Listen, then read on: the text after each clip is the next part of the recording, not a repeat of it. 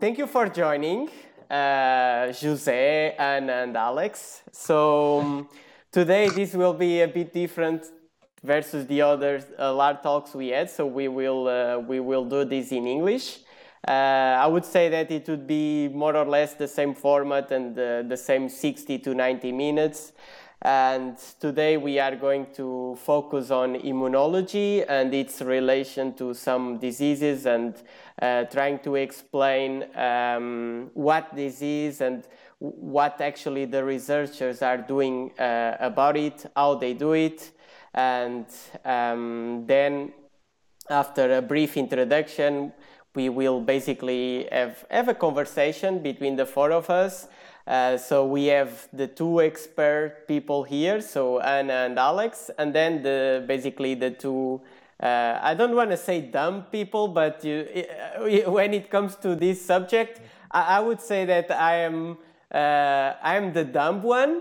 Uh, Jose, I guess you are less of a dumb one on this one because I mean, uh, you studied something related more or less to that, right? So um, yeah. But I will let I will let each one of you to pre- um, present yourself so that at least the people uh, that are watching us uh, will will know you better, and then and then we can we can start with with the topic itself. So I guess Jose, if you want, you can you can start. Sure. Uh, let's uh, throw the new guy under the bus. exactly. take it out of the way. So I am. Uh, my name is José Pérez. Uh, I am a pharmacist. I've studied pharmaceutical sciences. Uh, I'm currently working in Brussels in a consultancy, public affairs, healthcare public affairs. Uh, and that's it. On the immunology side, I haven't properly worked a lot. Currently, I'm only working with uh, with um, European policies like the European Beating Cancer Plan and, and on on that front. So I, I am one of the dumb ones. I'm not an expert on the issue by by any by any standard. Yeah, but you are the the second less dumb, I would say. Oh. You know. It's like, you know i'm not gonna I, am not gonna take that as a win but okay sure. you know it's like yesterday uh, actually we were preparing this talk uh, me alex and then and we went uh, with with some other people to to to a bar and uh, actually it, it made me remember that alex first he started so i want to drink something i want a wine and then he ordered I don't want the cheapest one, but the second cheapest one. And then you went for another glass of wine, the third cheapest one, which maybe it's the most expensive one. So, you know, so it can be a compliment. It was definitely better than the second cheapest. So you see? Pretty nice. so, so I think now it's your turn, Anna. Okay, so uh, my name is Anna or Ana Rita. Um, I am doing a, a PhD uh, so I'm a PhD student in the Free University of Brussels, um, the VUB. Uh, and uh, we, I work in a, an immunology lab. And in my case specifically, I study uh, brain cancers, both in uh, animal models like uh, mice, but also in human samples that we get from the hospital. Uh, and we try to understand which are the players i mean so let's call the cells that help the, the brain cancer to progress. And also we try to, using different techniques, of course, to, so for example, if we take out one of these players, does the tumor grow slower or not? So it's still quite a fundamental stage because what we want to do mainly is characterize uh, this tumor at the, at the level of the immunology. So if I use uh, uh, also if I use any word or something that is really not understandable, just uh, ask me so that I can say it in a more uh, layman way. I will be that person. Don't worry. Okay, good, Miguel. Good. cool. Uh, yeah, I'm Alex. Um, I'm probably the reason we're doing this in English, I guess. Probably. Uh, looking around. so yeah, I'm also a PhD student. Um, in my third year in the same university as Anna, in the same lab, believe it or not. You're not going to get uh, some different opinions from the two of us, that's for sure. Um, and yeah, I, I, also study how the immune system interacts with tumors and then how we can exploit these interactions um, in order to fight cancer. Okay. very good. So, and do you want to tell us a bit more about you? I mean, uh, where are you from? Um, I mean, you are the only one that it's not Portuguese, so I think it would be interesting to know your roots. That is true. You're not that dumb, Miguel, if you noticed that. Uh, no, I was born in Serbia, and then um, when I was five years old, my family moved to Australia, and I was raised in Australia. And then five years ago, I came here to do a master and fell in love with the beautiful summers that you get in Belgium. I mean, oh my god, pouring rain. Yeah.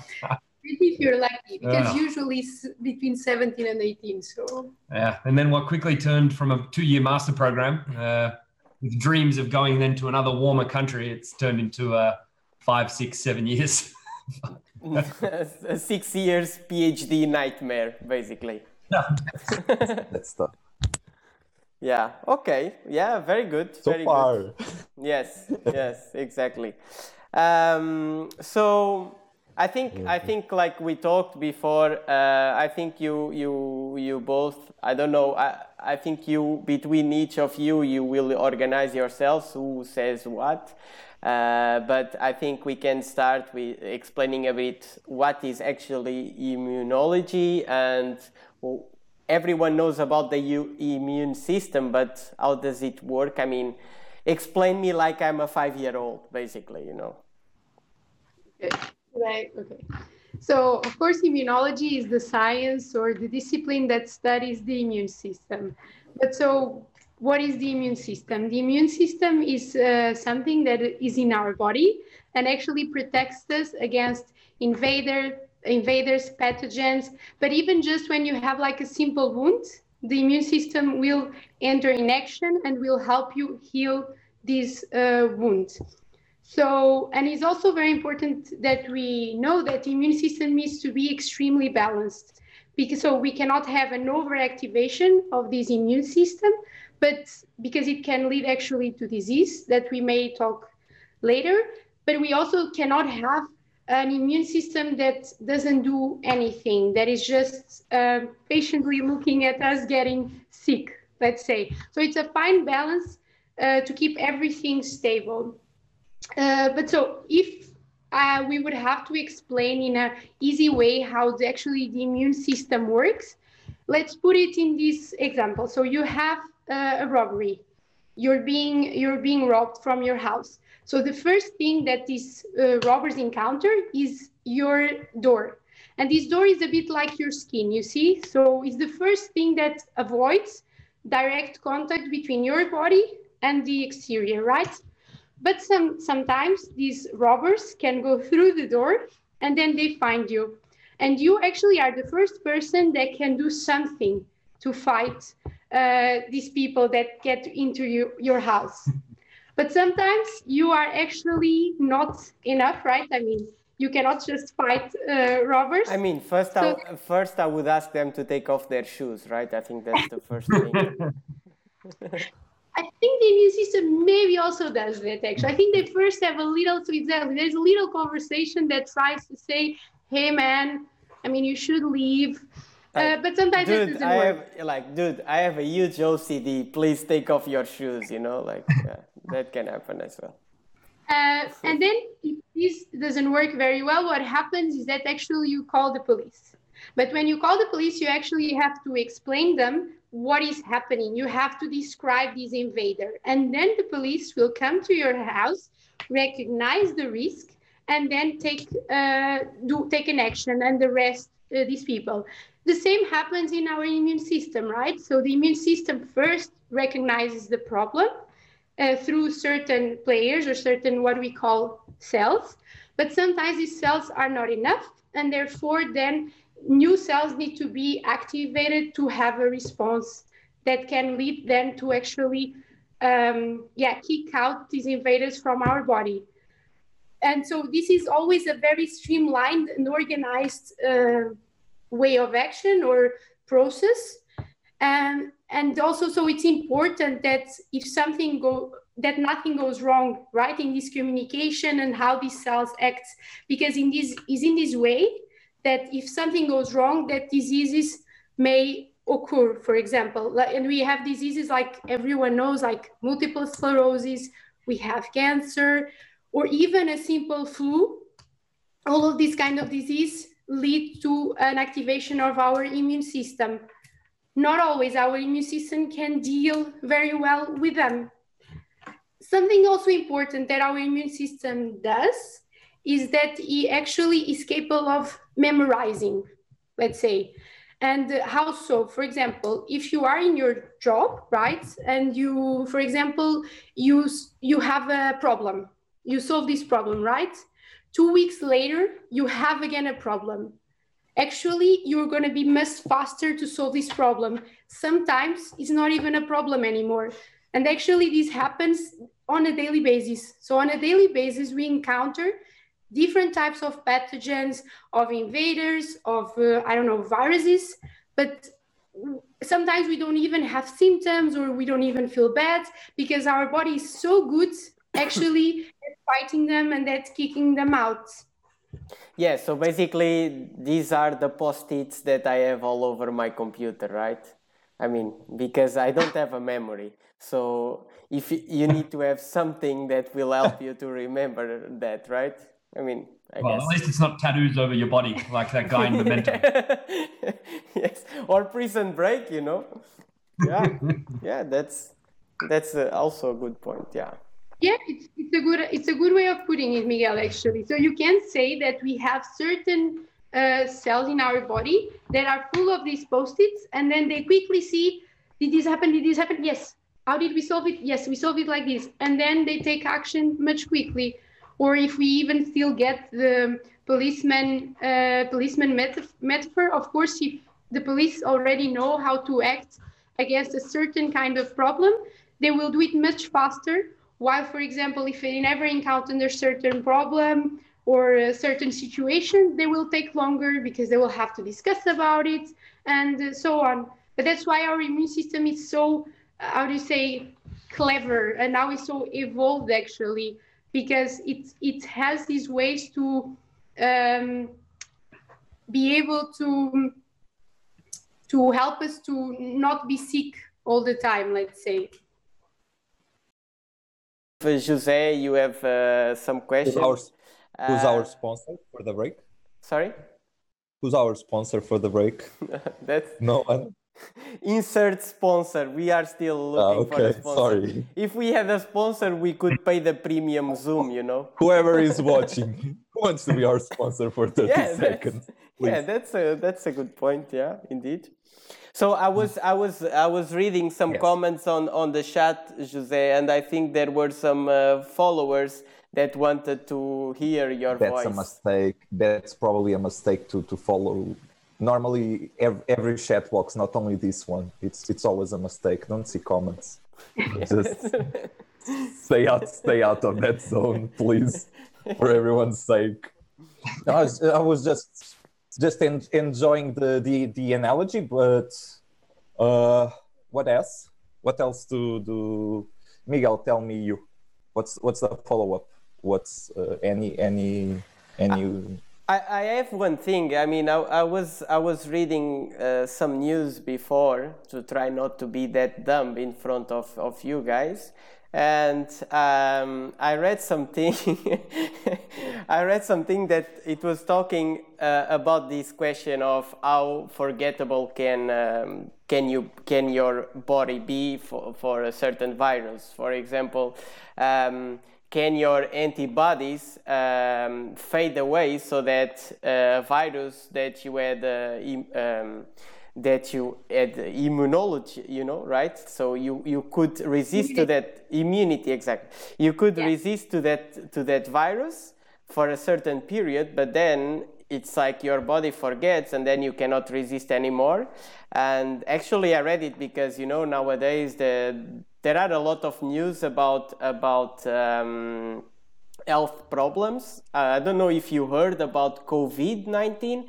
I think it's something. I think they call it coronavirus. So.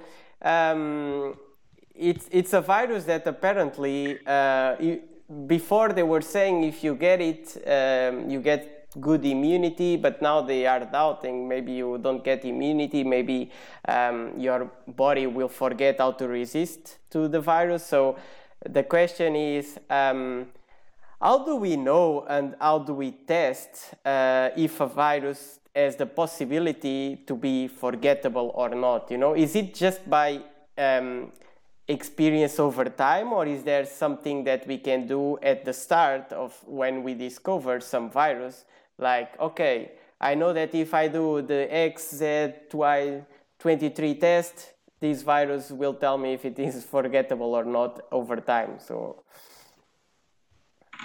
Yeah i mean in general the way that people look at this is they measure the antibody titers uh, so the amount of this specific antibody that's in your blood. So if somebody has coronavirus, uh, I think there are a few currently known, the fair few currently known neutralizing antibodies that a lot of people can develop. Uh, and then you can measure the specific levels of these antibodies. And so usually when somebody is going through this infection or has just beaten this infection, they should be quite high in the blood. And then as you distance yourself in time from that infection, you don't need them as high anymore because whenever you switch on this immune response in your body, uh, you also have to switch it off. Otherwise, well, you know, you'll always be sick. Um, and so then these antibodies start to fade from the blood. There should always be, I think, a very small level uh, mm-hmm. to indicate that there is still a memory. Um, I mean, in general, I think the way that you can increase this. So, what there's a pharmaceutical company at the moment. I think they're entering phase three trials of mm. their uh, vaccine. It's Moderna. Yeah. Um, they see that the best antibody memory or the highest lingering antibody levels in the patients they've tried so far, they give two shots. So after the first shot, there won't be very many antibodies. Um, but after the second one, then these patients that have been vaccinated have higher levels of antibodies. I think it was 57 days later than patients who've beaten the coronavirus. Hmm. So while they're not sure if this is going to be enough, they're fairly happy with this beginning.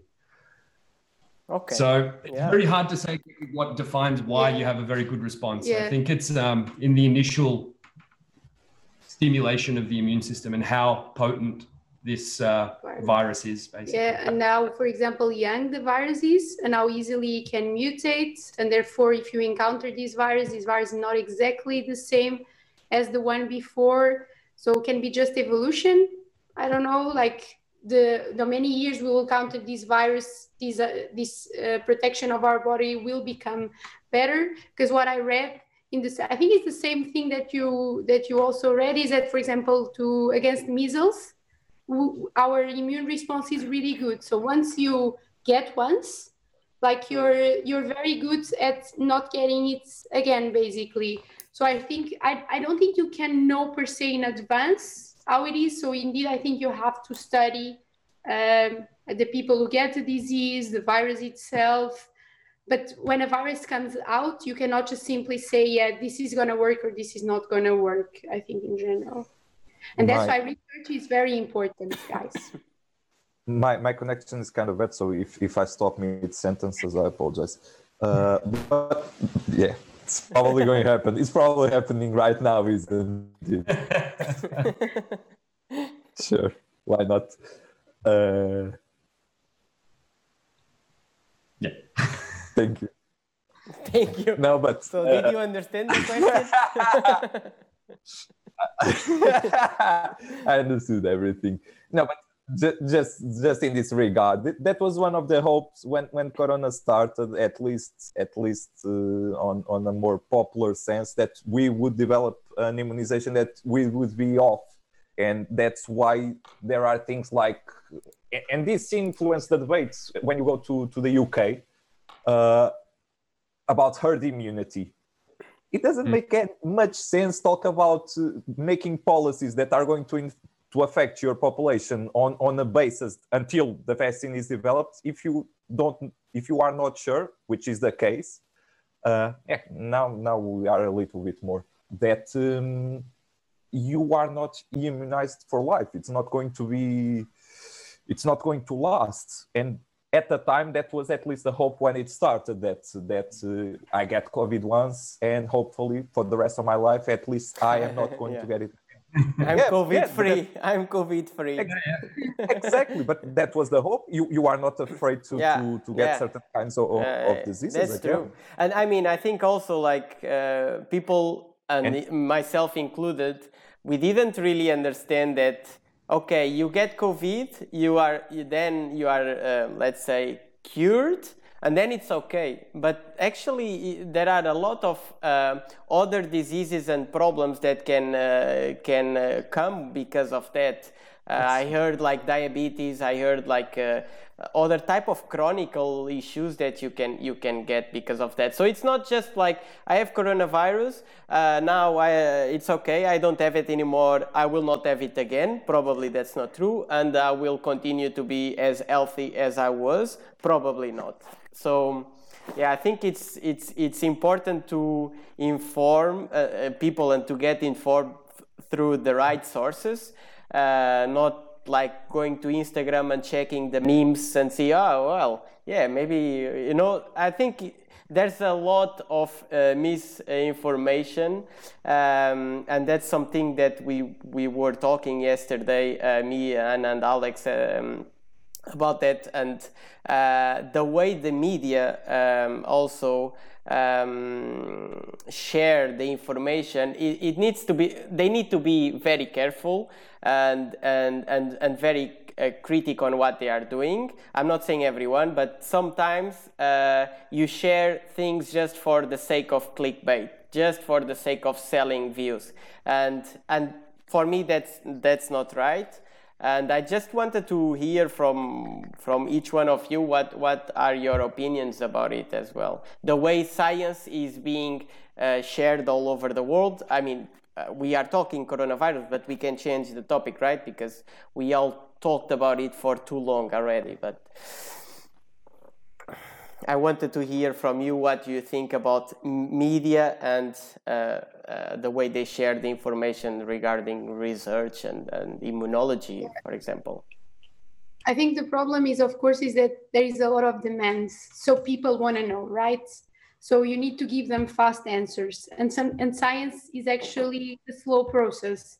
This means that uh, when COVID-19 came out, everyone became very stressed or initially no one really cared because it was not really here a few cases but once it boomed yeah it became such a demand for information that everyone seemed to understand everything everyone had an opinion. And of, and some of them were actually valid you know because for example you're talking about herd immunity and about how we could actually become immune but actually this happened because before with other flus this is what happened right? Because and actually you should be able to be in contact let's say with the virus in the sense that indeed after a while it will just become like another normal flu that we have.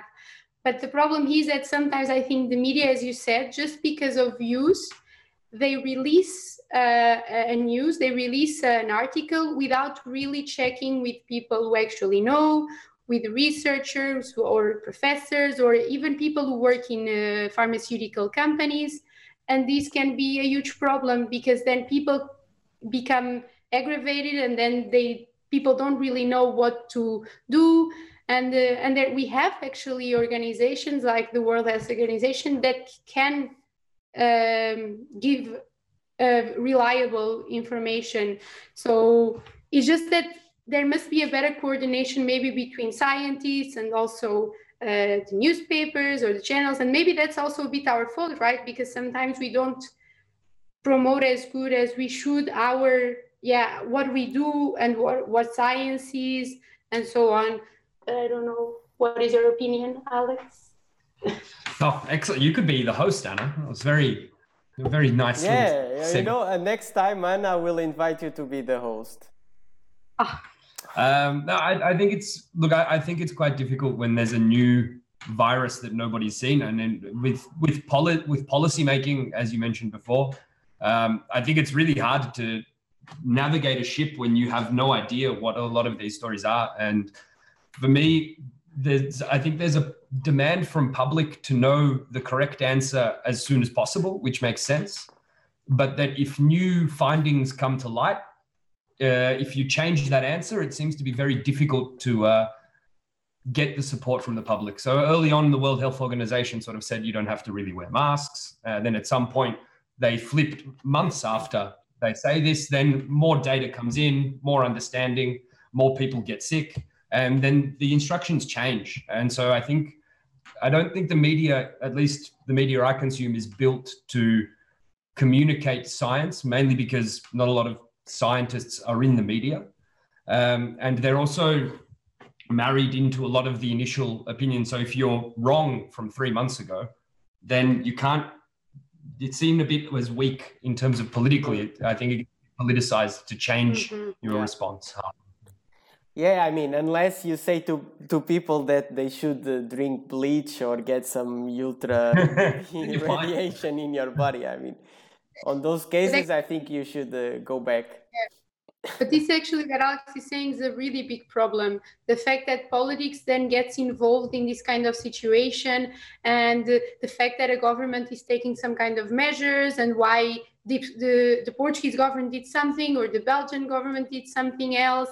And uh, all of these then gets a bit in the way in information, which is normal. I mean, we live in a society and we have to, and I mean, live with all these different players and all these different organizations but actually mostly at least what i think we want to pass is that science is slow it takes time and it's normal that things change because i mean things were not the same 30 years ago 20 years ago 5 years ago. So it's normal that things and actually sometimes i'm afraid that media themselves but maybe i'm wrong but they actually instead of just giving the news so this is what's going to happen now. They also which is normal but they a bit uh, say oh but why this not was not like this before and now is changed and so on.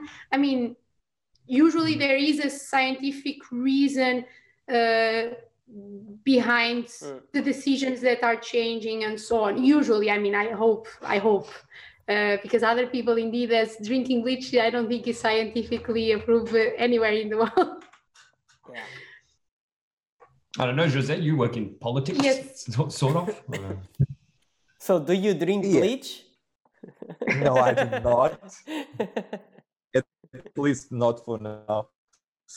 Uh, if if if my my my video is going to break, but if my sound is okay, at least that's Yeah, tell me if, if okay. it breaks. It's it's like a, a game of a broken phone.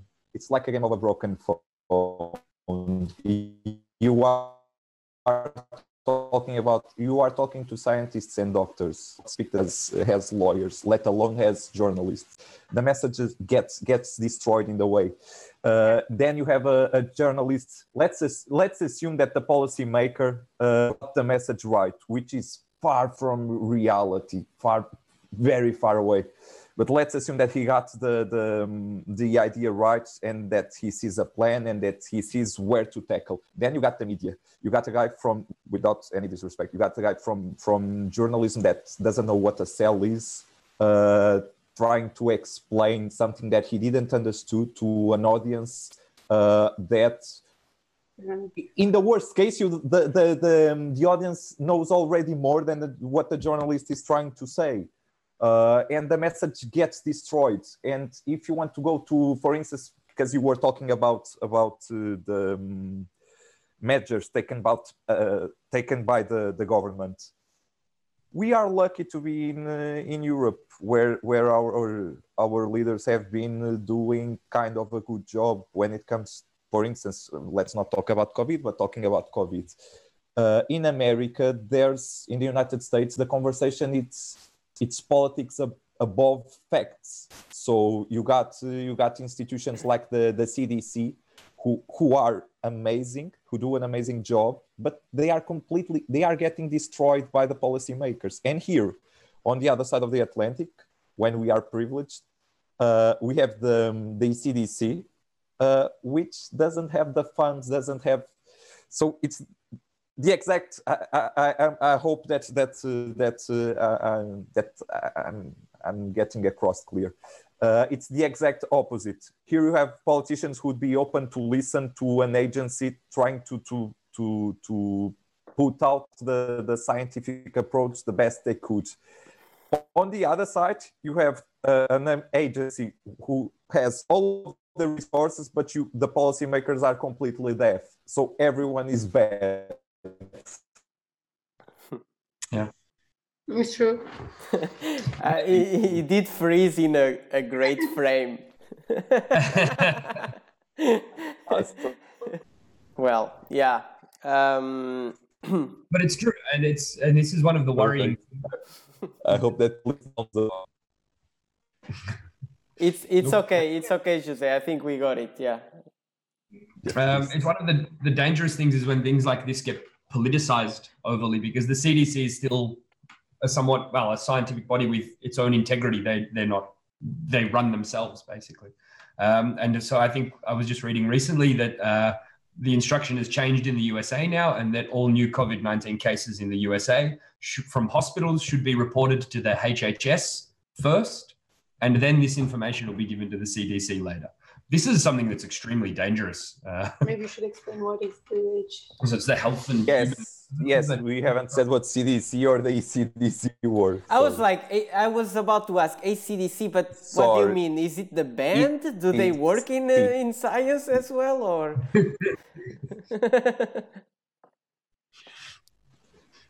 Yeah, sorry, that that that was a gap. Uh, the it's the European Center for Disease Control. It would be our our uh, our CDC, our Center for Disease Control, but ah, here in, in Europe. ECDC. Okay. okay. ECDC, European Okay. Center for Disease Control, uh, which would do the, for instance, in a pandemic, they would be, they should be at least, uh, or they could be the first line of defense to to to to gather data, to to develop a strategy, to at least advise the policymakers to do all of that homework. That is. But the ECDC doesn't have the, the proper funds that it should have, and, and that's one of the main discussions that is happening right now. It's it's to and that that's one of the, the few times that there is really a lot of political consensus. The ECDC is getting a lot. It will get will be a lot stronger after after this after this. Uh, but in if you go to the United States, the, the data that is collected for you to, to put out and to develop a policy, there isn't the data. It's, it's complete. The CDC it's it's getting murdered by by the the, the administration. It's Uh. it's awful to see. Awful to see. So so if you want to go to the media, uh, to to to go back to the conversation, how are they going to report the things right if the CDC can't report properly to to to the government? It's true. Yeah. You are doomed. You are doomed from the start if you don't give them the the, the, the proper tools to do their job, or if you ignore them, which is the case. Awful. So sorry to be the, the pessimist here. No, no, no. Someone. I mean, someone needs to be the pessimist. You know. sorry, sorry. Yeah. I'm not no, usually no. that, no, that it's. one. I, I- I mean, it's not. It's not about being the pessimist. It's just about looking at things with the right uh, glasses, right? So, I think it's it's it's a very pec- peculiar uh, theme, and um, today we don't really see how we can uh, effectively change it. Maybe trying to impose somehow to have uh, people uh, like uh, I know that Anna is interested on that um, about um, the way you communicate science, right? So actually you can be a scientist you can be a researcher and you can work in a lab but you can also have very good uh, let's say soft skills presenting skills how to show the work you are doing um, to to a to a uh, to a to a, a huge amount of people and that they can listen to you and they're like well wow, that, that's nice you know? Uh, and not just doing a, a paper with you know numbers and and things that 99% of the people don't understand. So I think it's it's one of the fields that it's very important and it should be, in my opinion, one of the best ways to start pushing uh, science into um, the overall society so that everyone understands it in the right way and so that we can influence the way media uh, shares it as well. Um, there is one thing that that I know that we we we wanted to talk, which is uh, related um, a bit to this, uh, like um, going back again to im- immunology. Um, how do we study that, and um, how uh, when it started, what was the process uh, that led us to, to be where we are now, and how over time did people study these things, and how did they evolve until this, this point? And in your opinion, um, what would be the, the future for it? If you have i mean if if if imagine that you are in a in an interview and i'm going to ask you so anna where do you want to be in the next five years? Where do you see yourself? You know a bit like that. I think i am already practicing for the future that is not long not far anymore uh, so actually to break your question in a few questions so the first one would be, so how did the immune system started to be studied? I actually have to say that I had to go have a bit of a look. Uh, but so one of the first earliest known references, uh, at least about immunity, was actually in um, Athens in the fourth 430 like BC, uh, when someone noticed that uh, people that have recovered from the plague could actually nurse other people that were sick without getting sick. So it's a bit, it's what it is actually immunity, right? They encountered the virus or the infection and then they recovered and now they actually can treat it. But then we also have uh, later, of course, in uh, uh, 1882, sorry, my English and numbers is bad. How do you say that? You're good. 1800s 1882 but i think i mean what i think both ways are correct. I think mine is less correct but okay let's continue. Is the, Um, is the second is the second most correct one? Okay good. So actually there was it's very difficult to say his name but Ilya Ellie. Ellie Just, just Ellie. Ellie. Uh, he was a Russian, and actually, he was the pioneer to find, uh, using a microscope, actually the first cell uh, or the first immune cell known at the moment. These were actually big cells that could eat other uh, dead cells or debris. And this was actually one of the first or the pioneering work that was done within immunology.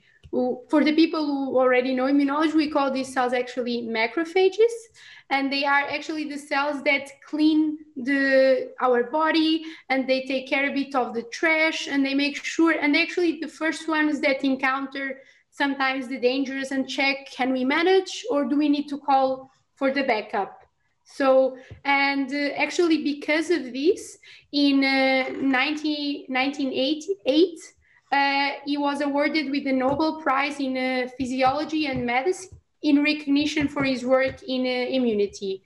Um, yeah, and along the time, of course, all of these, uh, yeah, the science evolved. We got better materials, better tools, but I don't know if you know anything more. Did I have a question? I have a question. Did the quality did the quality of the mice changed, increased? Do you have better mice now that, than you had before? Uh, Yeah, indeed. We You have. can say yes. You can say yes. It, There, it's there- true. there are no right and wrong answers, huh? But what you would Yeah. initially maybe test just on normal mice. Um, Yeah, you would true. inject them with some cancer cells and treat them with a chemotherapeutic agent or something like this. Now you can have cancer models that are genetically present in the mouse's genome, and then when you inject them with a virus, they can spontaneously develop a tumor uh, over quite a slow period of time that tries to recapitulate the human situation as best as possible. mhm. Um, so you have these mice that are genetically already predisposed Okay. to develop cancer.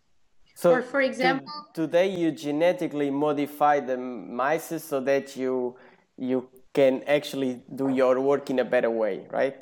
To, Some people, yes. Like You try what you try to do is take what is happening in the human and try to replicate that as closely as possible as you can in a mouse. Mhm. Um, and so then you can try. At least that's what we do, and so that we can try different therapies out uh, rather than having to try them in, in humans because then who knows what can happen.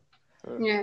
So the mice also is because they are, let's say, the smallest within the smallest animals, or the they are the closest to us. For example, in terms of, I'm of course in a very uh, how do you say, not rudimentary, but much simple way, still, you know, they have uh, their brain, they have their lungs, they have the liver. So you see, they have all these organs that also humans have. So they are very important, or they they can be very important to to study new drugs, but also just to study any any kind of organ at a more fundamental level, let's say.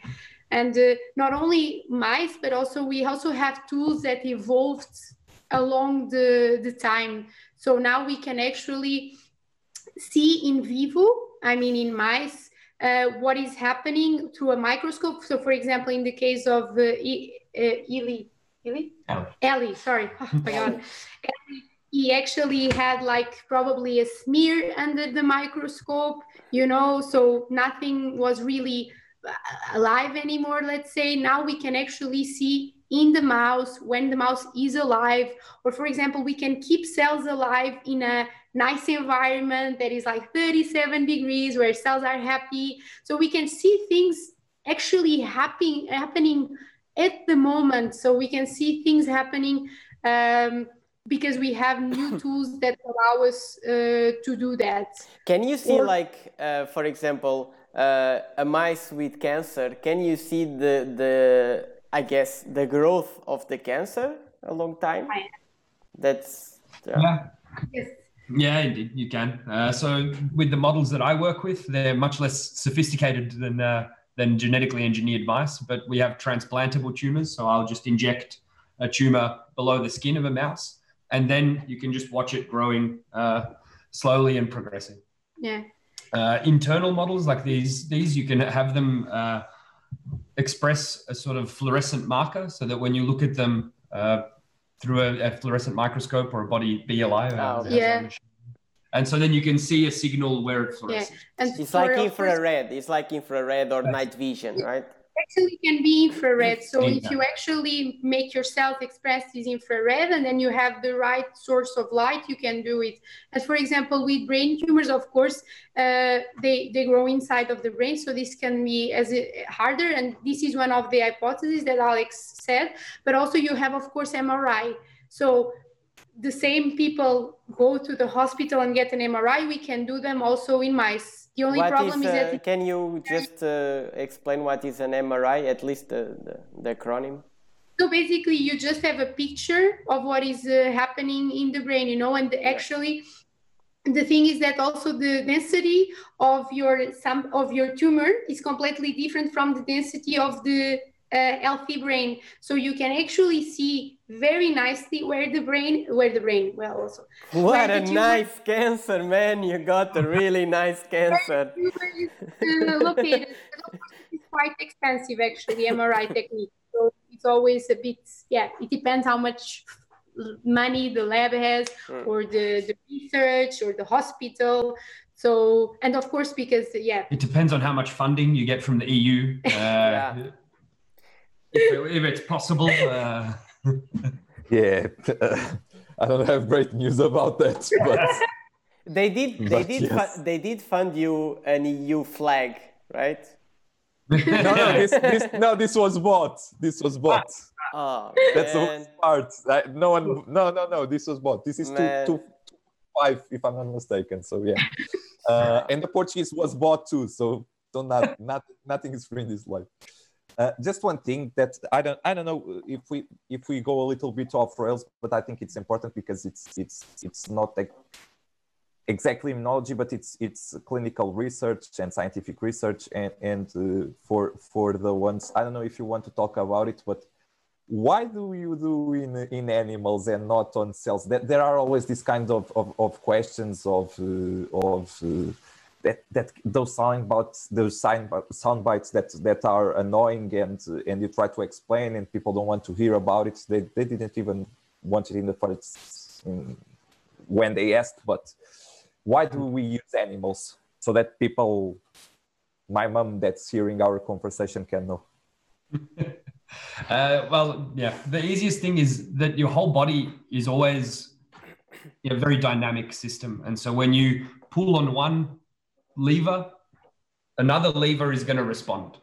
And so when you change one thing, uh, when you stimulate one cell type, or when you focus in and treat a tumor, there are systemic changes that'll happen in your body that respond to this. So some of there was one of these issues which you you try this first in mice, and then you see that the mice are healthy, you see that it works, you can generate promising data that warrants then trying it in humans.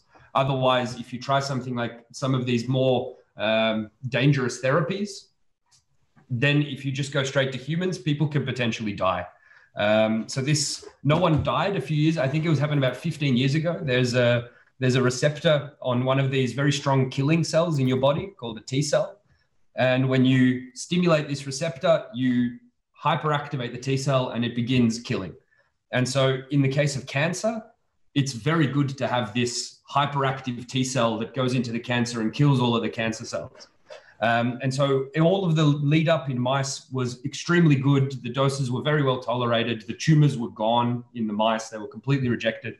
And as soon as they tried the first trial in humans, it reacted completely differently and it set all of the T cells in the body of these people just activated and on fire, and they went into a cytokine uh, storm, and all of them nearly died. Uh, they all went into intensive care for the next couple of days with the smallest dose.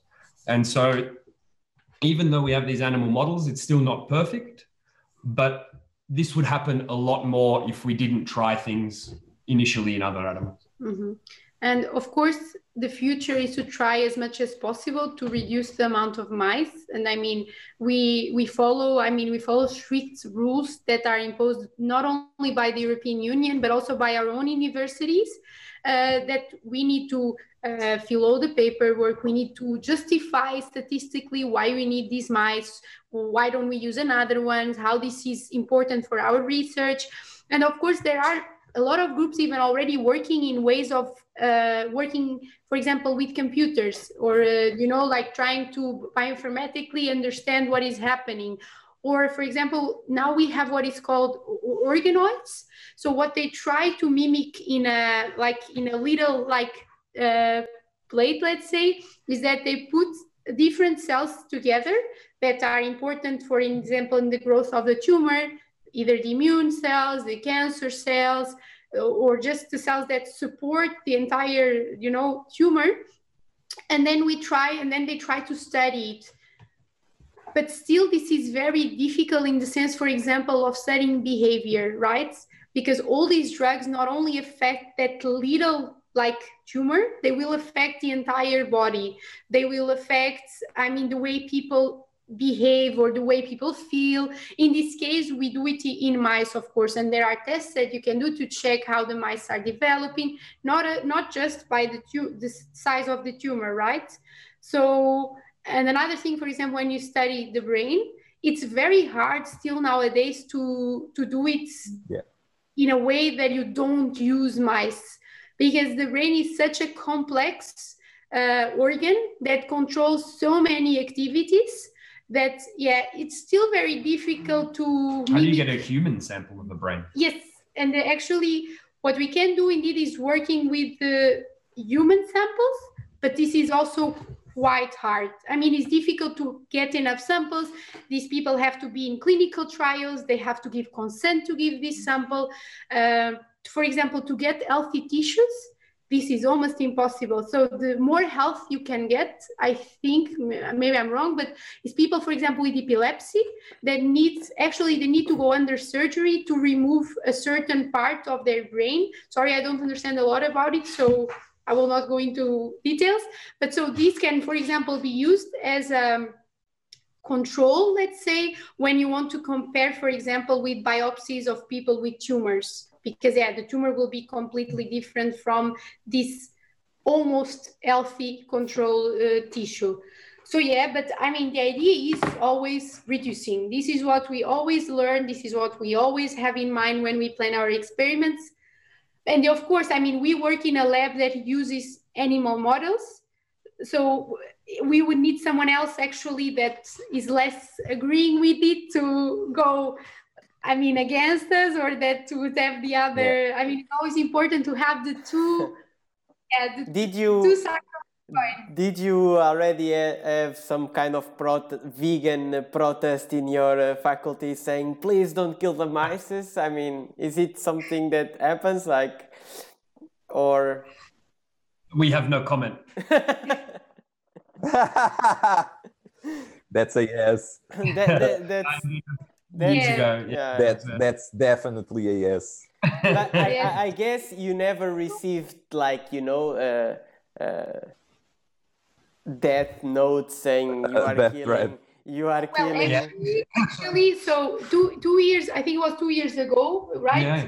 We Yeah. had a very big problem in our university that came out on the news. So nothing that we're saying here is not. I mean, you can find it on the news. That actually a person was working uh, in a yeah in a facility that had the mice right and other animals, and this person actually belonged to a group. There was uh, activists right in defense of the animals, and so this person leaked some images um, and actually the image in itself i can tell you there was nothing there that was not approved.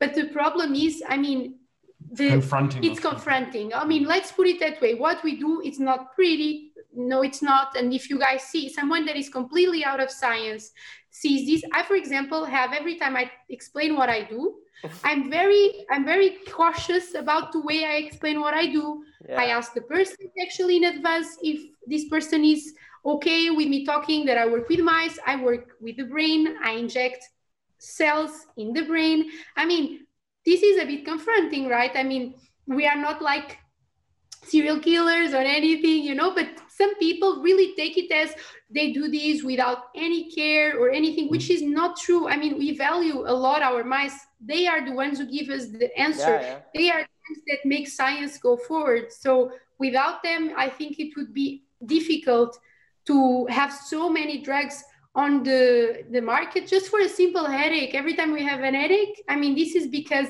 researchers. yeah. That's but that's that's a good point. You know, when someone confronts you about that, you say, "Did you ever have like a headache or something?" Ah, yeah. And did you take pills? "Ah, yeah. You know, Uh, you know how many mice we had to kill so that you feel better now. yeah, I mean, but there are some i can play devil's advocate there are some tests that waste mice though so there are groups who study antidepressants uh, and they do the swim test in mice so they put them in water and they see how long the mouse will swim until it gives up and is just ready to drown at which point they save the mouse and then they'll give them antidepressant drugs and then they'll do this same test again and see whether they're willing to swim for longer basically Wow. but this also never rules out uh, that the mouse just hasn't learned that as soon as it stops swimming, it'll be removed from the water. Um, so there are there definitely has to be a push from both sides to improve the quality and the use of animals. And we should always like with these tumor organoids and these other organoids that we can Yeah. develop. This is also a step in the right direction because it means you use less mice because you can test something in an artificial system first. If it works there, then maybe you can look at it in mice rather than let's just start immediately with mice.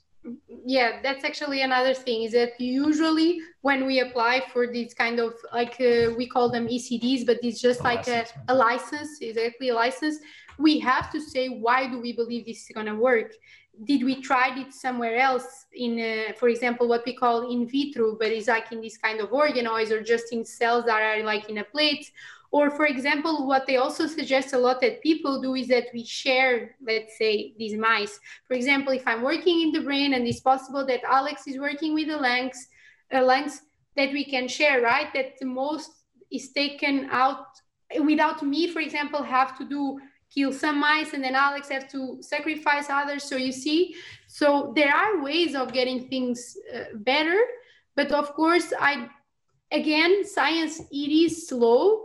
Science it's expensive so it takes uh, time. But for sure we're not here saying yeah we should just use mice uh, forget to rest or anything. Because for me for example i have to say that when i felt more rewarding at my work is when i was able actually to work with human samples. So uh, we get samples from the hospital from people that are operated to brain cancer or, for example, melanoma. I think you guys also had. We get biopsies, but we also get, for example, blood.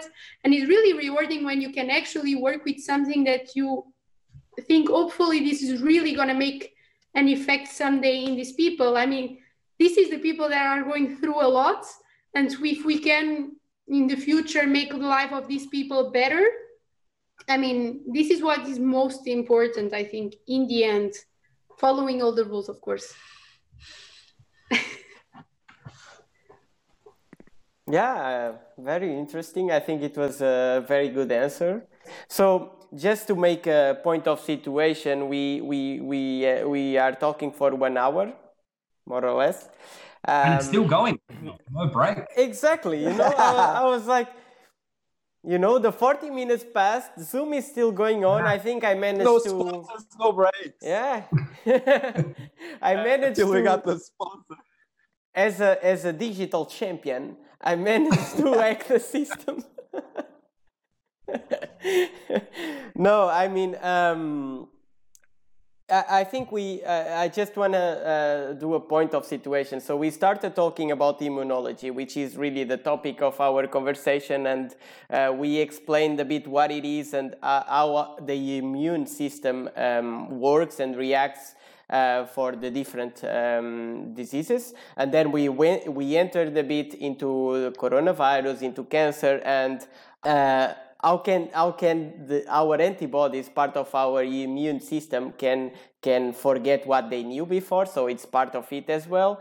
And uh, then we we also explained uh, how Im- immunology uh, evolved over over the time and uh, how we do research why do we use animals um, what else we can do so that uh, we share the information about immunology and, and, let's say scientific research to, to, to the broader spec of, of, of people and not only the academia ones and um, I, I think um, I think we, we can we can maybe um, talk a bit more. We still have time, um, and I wanted to ask you if if you have something else that you feel like we should still talk, or if or if there is a topic that you wanna uh, you know discuss further or go deeper.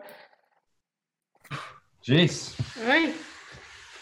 Well, we've spoken about animals. That's our and we, we can complain more about funding, that would be uh, that would be another nice one uh, to survive well, through. Well, I, I, think we are all on the same boat, my friend. Um, uh, hey, hey, anyway, anyway. I wouldn't put pharmaceutical companies in the same boat a, as. Uh, I as... mean, LAR, LAR is a is a, a non-profit organization uh, a very div- diverse and inclusive organization. It's not an organization. Wait, it's not an organization. Let's say it's a platform. It's a platform where uh, friends come together and share with the world uh, some things such as radio, DJ sets, live shows, uh, talks like these ones, workshops. So um, I just want to say, if, if, if some people that is on the on the chat that if they want to to share some ideas, we are always open to that, um, for sure. Um, if you have a hidden talent, I mean, just show up. We are here for you. Um, uh, and but just to continue the, the conversation, I, I had a question about uh, how immune a disease can be. Uh, so, uh, for example, um, you were talking about uh, what's the name of that disease? Multiple sclerosis, for example. So, I, I uh, MS is actually. Um, yeah. Sorry. No, no, no, go on, go on. No, no, it was a. I, I would, I would like to uh, understand a bit more uh, this this uh, autoimmune disease, this Im- immunodeficiency viruses, and, and all this stuff. And maybe if you can give some examples of diseases that everyone knows and. Uh, mm-hmm. explain how it relates to the the immunology and to the immune system. It would, it can be helpful for people just to have a picture on their heads. Mm-hmm. So, uh, an autoimmune disease, an example of it is uh, multiple sclerosis. I'm not an expert, so what I know is very basic about what I mean. We read about what we understand, but so basically, what happening here is that uh, your body uh, starts to think that your own uh, self is not okay. So basically, what our body does is that our immune system starts to eat uh, literally our nerves. And our nerves are very important, as you know, for example, for locomotion. So one of the symptoms is that, that these people um, start to have a lot of difficulties to walk. So and this is what happens in autoimmune disease. This means that actually uh, our immune system starts to be reactive against what is ours. So, and that's uh, it's it's a very de- devastating disease when they uh, progress very fast because people can stop walking, and so you have, of course, relating now to you, the immune system is that you can. Uh, uh, have you can treat the symptoms right the people these people can do um, physical therapy for example. But another thing is that you can target the immune system. And that's why it's so important to understand the immune system is that, that actually you can act on it if you understand what is wrong what is unbalanced. And in this case our immune system it's activated towards the wrong thing, right? So what you can give is, for example, immunosuppressors that will decrease this activity that the, our uh, immune system has towards ourselves. And this can really help people uh, getting better. Yeah, so it's like your immune system usually it's your friend, but sometimes it's your enemy. So if your yeah. immune system is your enemy, you need to take something to lower the amount of immune system you have, basically. Yeah, basically. So, and but of course, then these people also have to be careful, right? Because if your immune system is a bit down, they are more susceptible to other pathogens, right? Exactly. To other things yeah. that are in, in the environment. Uh, for example, another example that you have of the disease are, for example, allergies. So allergies that are common, like for example, allergies against grass, like in summer. So this is just because your body decided that, oh, this allergen, not good, not good. We're so gonna. What is an al- what is an allergen? So, for example, grass, like grass okay. or pollen. Pollens are an allergen, or for example, the yeah, what comes from the grass uh, and then our immune system says, no, we don't like them. We're going to act on it and we're going to stop this. Um, but the problem is that while doing this and getting hyperactivated, what happens is that it can damage the tissues. So it can damage our own tissues. Like, uh, for example, or for example, when people have allergy to peanuts, and if you eat peanuts, and then you can have like you can start like uh, suffocating or something so this is not good so for example in case of uh, like just pollens you can take for example what is called the antihistaminics because you have too much uh, histamine in our body so you just have to lower it uh, down so these are a few diseases that you can actually have because your immune system is uh, unbalanced uh, another example that you also have, if you want, or but you have. No, yeah, yeah, yeah, yeah. I mean, in the, what I got from this second one, I mean, in the end, is what you said at the start, right? So it's very mm-hmm. important mm-hmm. that the immune system is balanced. So you, if yeah. you start to be unbalanced, then you have a problem, basically. Yes. So basically, just we try as you, you your body tries as much as possible, and usually it works very well because at least the four of us, we see we are very healthy, so that's good. See, it, it can manage to help us and protect us from what is out there. But sometimes, due to some things, like for example, you have HIV. So it's a virus, right? And actually, this virus attacks your immune system. And then your immune system is actually very low. So it doesn't have really a capability to answer well uh, anymore. So, and this is bad, right? Because then you are very susceptible to simple things like just a seasonal flu that no one really has a big mm. problem, right? Or even cardiovascular diseases. So they also make your body to, to be weaker and you're more susceptible to to to get other uh, diseases. Mm. So And do you do you think we are close to um, to sol- to resolve that? Do you think there is a line of th- of sight for that, or? For HIV. Yeah, yeah, I would say that. Yeah. Of course, there was the there was the man in China who uh, altered the genome of two twin or two girls that were born uh, to mutate the receptor that the HIV virus uses to enter the cells. Um, What? So sorry, you- when- you- you- can you explain that, like, in a way that uh, a normal a normal human being like me can understand? so there's a receptor on uh, I think it's on the T cells, right? Uh, on the cells that the the virus tries to get into and attack and to replicate. And so it uses this receptor as a chaperone to be inserted into the cell, where it then multiplies and takes over the body. And so there was a Chinese doctor, I think, who altered the genomes while of two girls while he was implanting them in a mother uh, who was going through IVF, and he made this receptor on these cells no longer functional. So, in theory, these girls are completely immune to HIV. Yeah, because the virus tries to get inside the cell, Yeah. but it won't be recognized. Way So that it that, did it, it's impossible. like it, it, it will go away. Th those Chinese I haven't I haven't uh, heard of, but I've heard. I, I have. I, I'll be honest. I, I remember checking, but this was I think one decade ago. So Man, you are I very old.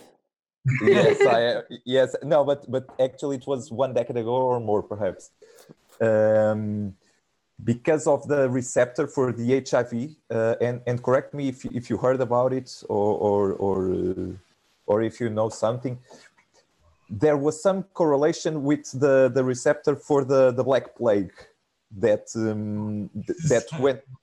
Have you heard of it, or or how how far fetched this is? You know, this is a very good example of fake news and how media is not sharing the perhaps perhaps perhaps perhaps no perhaps it is but, no, I'm but kidding. is- I'm kidding. I'm just kidding. but Something that can be conserved. It, it can be. Yeah, I think it. Yeah. Yeah, But- and actually, sorry say no, no, no. I was just saying that it's much easier to use uh, drugs or to use uh, targets mm. that are already in of uh, course implanted, I mean, in other disease, and then you can Uh, just but in, transfer in them. terms of viruses and in terms of disease, we have our body has some of these receptors that are constantly funneled into cells, and they But can what- be easily used to go in. So it can make some sort of sense that it's another the same way to attack the body. if if you want to see it you uh, let's say just just to make this conversation I, I would divide this in into cure and treatment and that's because you talk about about the cure about the the, the chinese uh, if if you want this this this allegation would be that and this is not an allegation this is a fact. The the, the black plague i have no idea but the the fact is that there are people who are uh, immune to hiv it would be like a close Yeah. to no one. It would be 10 guys. I don't know. It's it's no Yeah, one is but but there are a few small one that are privileged uh, in this world who are immune to hiv and one and this this uh, i'm uh, 100% sure that there are recorded cases. Uh, i think that at the time they understood that there was this was uh, in germany if i'm not mistaken a, a doctor that spotted this. It, this was more than a decade ago. The theory would be the black plague but who Mm. knows? Um, someone who had uh, who had cancer and uh, who had uh, who had hiv uh, and they they did a, a transfusion at the The time blood, they changed the bone marrow. they, Yeah, do yeah. that- they did they did a, a transfusion and and they didn't they had no idea they, they would do the, the tests later and we are the the treat the, the treatment were not as advanced as they are now one decade ago a little bit more uh, and the person would always do negative on the test of hiv Whoa. and that guy was in fact cured the thing is he's received blood of a guy who would be one of those who n- there are none who is immune and this would be one of the possibilities of course this is impossible to do on a large scale but this would be one of the the eventually possible cures of, of just hiv would yeah, be just for- make for that you to- guy bleed. You know. until yeah yeah but he's gonna cure like 10 guys and and, and but then that- is that but then you. But this is a pretty story that that Yeah. this is this, is just uh, just if you want to talk about facts or something more let's talk about treatments not about cure Yeah, that's that's amazing. That's a reality. It's, a- it's a very nice uh, yeah, nice but, story. But if you if you want to, to be on, on on a certain basis and something that that uh, that we can speak uh, more clearly and and with with non non Oh, we can talk about success, successful treatments all night. And, and, and finally, you're the optimistic man. finally no but treatment treatment nowadays hiv it's it's, it's something that's it's, people can live with. Yeah, people I can live with HIV easily. it's, it's a chronic disease nowadays it's it's it's it's, But for example, coming back to the case that you're saying that these people are immune, uh, that's very true. But uh, we cannot forget, and this is a bit related with COVID and people that may be Yeah. immune. Because you are immune doesn't mean you are not a carrier, Yeah. and this is very important. for to understand. So maybe you don't have the disease, but this doesn't mean that you may not transmit it to to someone else. But this is just a bracket so that people get no in no no that's good that's good yeah, yeah, it's, it's Immunity very doesn't mean that important. you are uh, safe from, uh, I mean, from everything, or you can actually be a hazard. Those, I, more, I mean, it is I'm not calling anyone a hazard. Sorry. Uh, you're a fucking hazard. um, yes, but there are a lot of uh, treatments for other disease, like for example, for cancer, we have uh, immunotherapy. Or No, there, there are some. So one of the cases we could have brought up was um, there are some people who have a, a mutation in their genome, which means they don't have an adaptive immune system. So they don't have the memory Mm. that an immune system should carry. So these people are, or I think most of their immune system is missing. Um, and so these people have to live extremely sheltered lives away from, uh, yeah, basically away from the world. Otherwise, they can be at risk of dying from any sort of or infection. on those uh, suits, like, Like if you when you go to see some bees.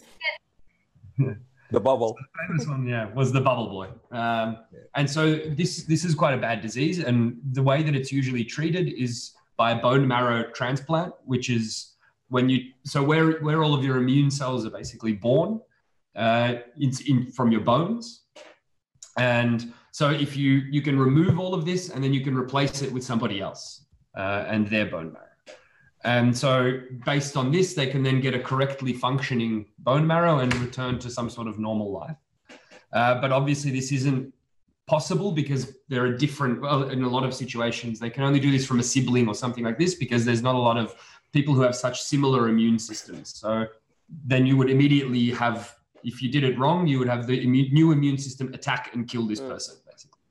Um, and so very recently there was a, a, group, I think they were using the HIV virus because it's very good at infecting and getting into our cells uh, to deliver the correct gene that reverses this disease.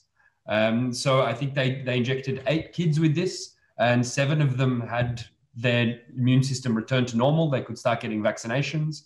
And then the eighth one was a little bit later, I think, uh, but they all seem to be going quite well. So there are understanding the immune system. Um, it, it But leads then, to, then they have HIV, no?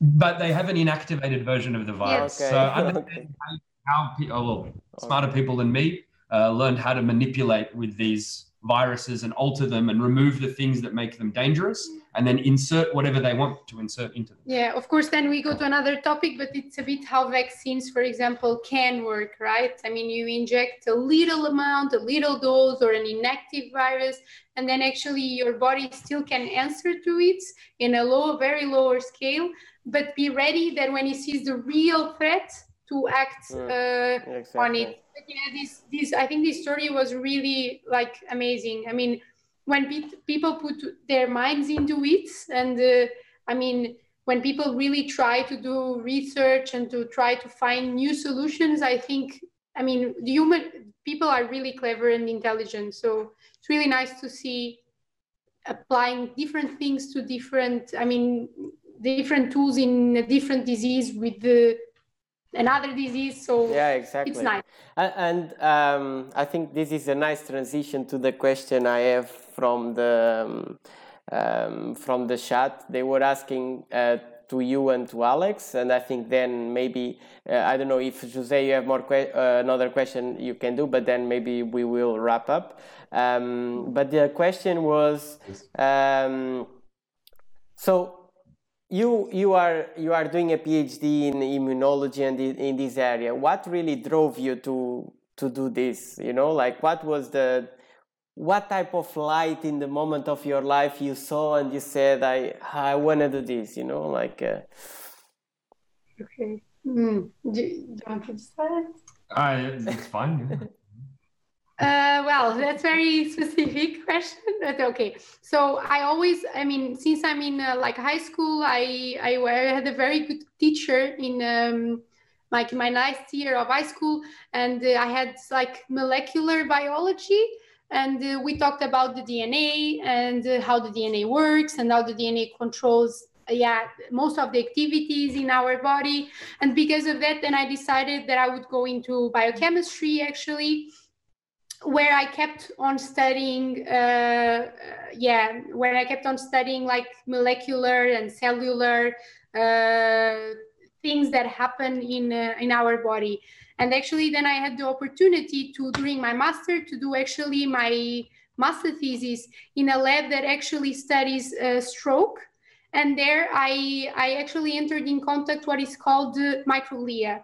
Microglia is just a type of cell that uh, it's the front line of defense of our brain.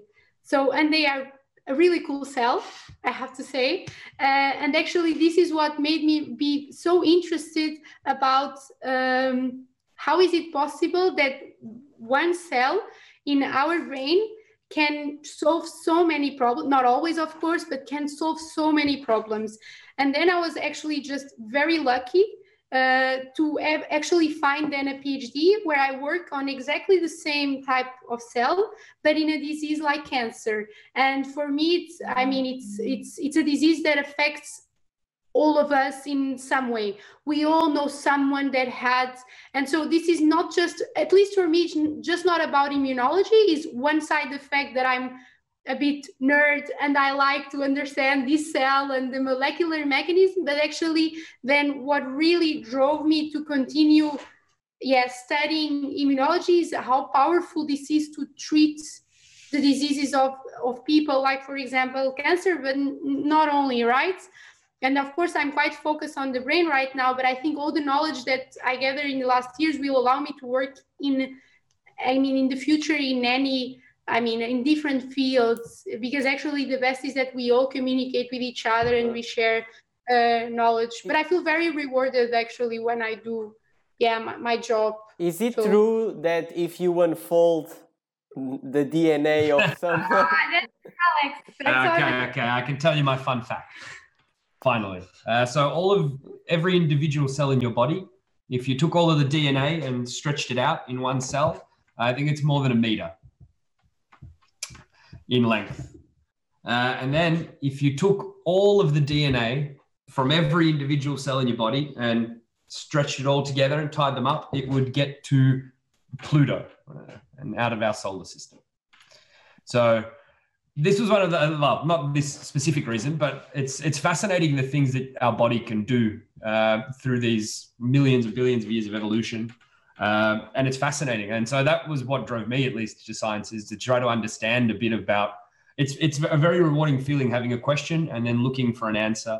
Uh, every day you get to just come in and ask a question and try to see what what's happening. Uh, usually that question is why or how, and then yeah. It, interesting things come out of it and then people take your results and then run with them and develop therapies just by all of the, the things that we've talked a bit about today have just come from people asking why does this do this mm. uh, and then knowing this can we block it uh, can we enhance it and you get new therapies for many diseases and mm-hmm.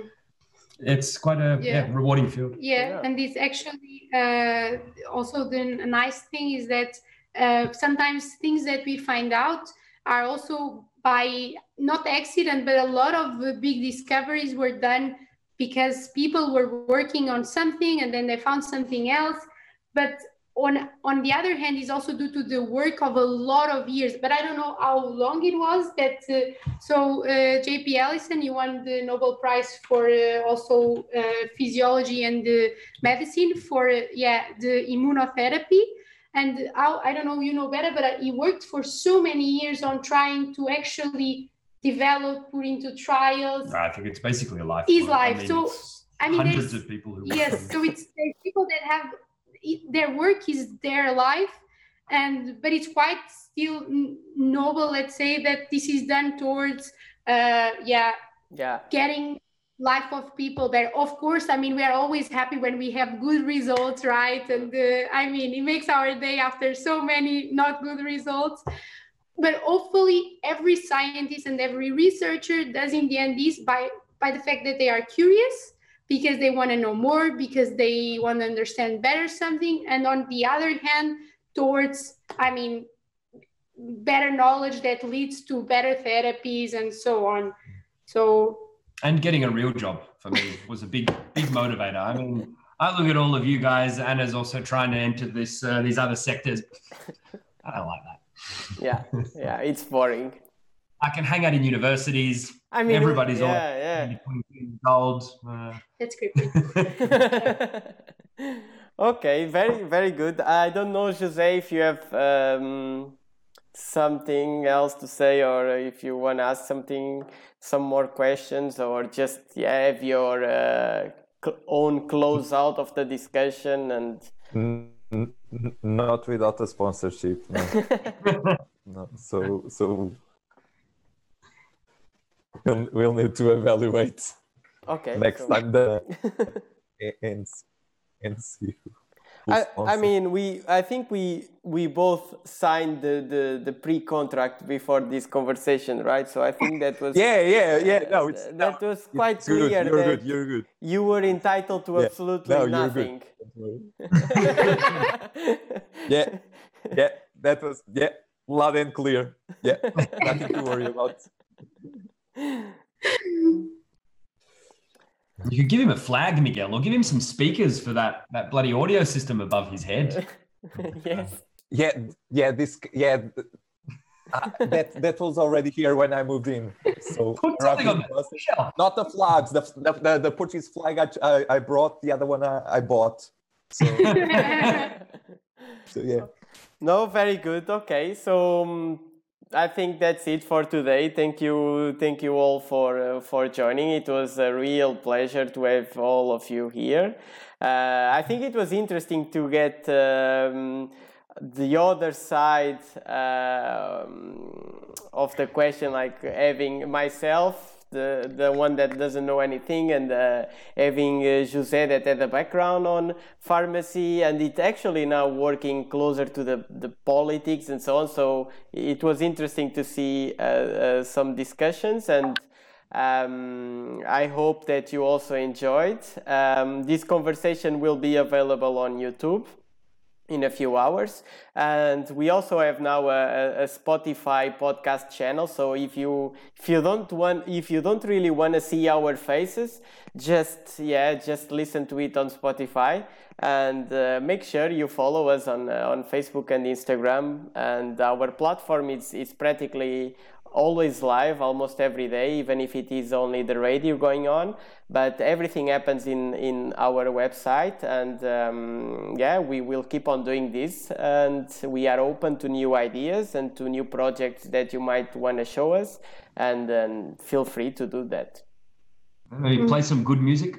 Yes. would be nice. Yes. No. I mean this, this platform is actually going towards in uh, what we've been saying a good way of sharing knowledge and on making people understand not only what we do but other in other topics in other maybe a future a future uh, conversation will be who knows about politics and uh, lobbying that would be nice. lobbying who knows i don't know. So it's just good. So this is all part of uh, sharing knowledge and uh, having uh, people aware of what is happening. And uh, so it's a really good uh, initiative i think. Congrats guys. Thank you. Okay. Thank you for joining and uh, have a rest nice of a day.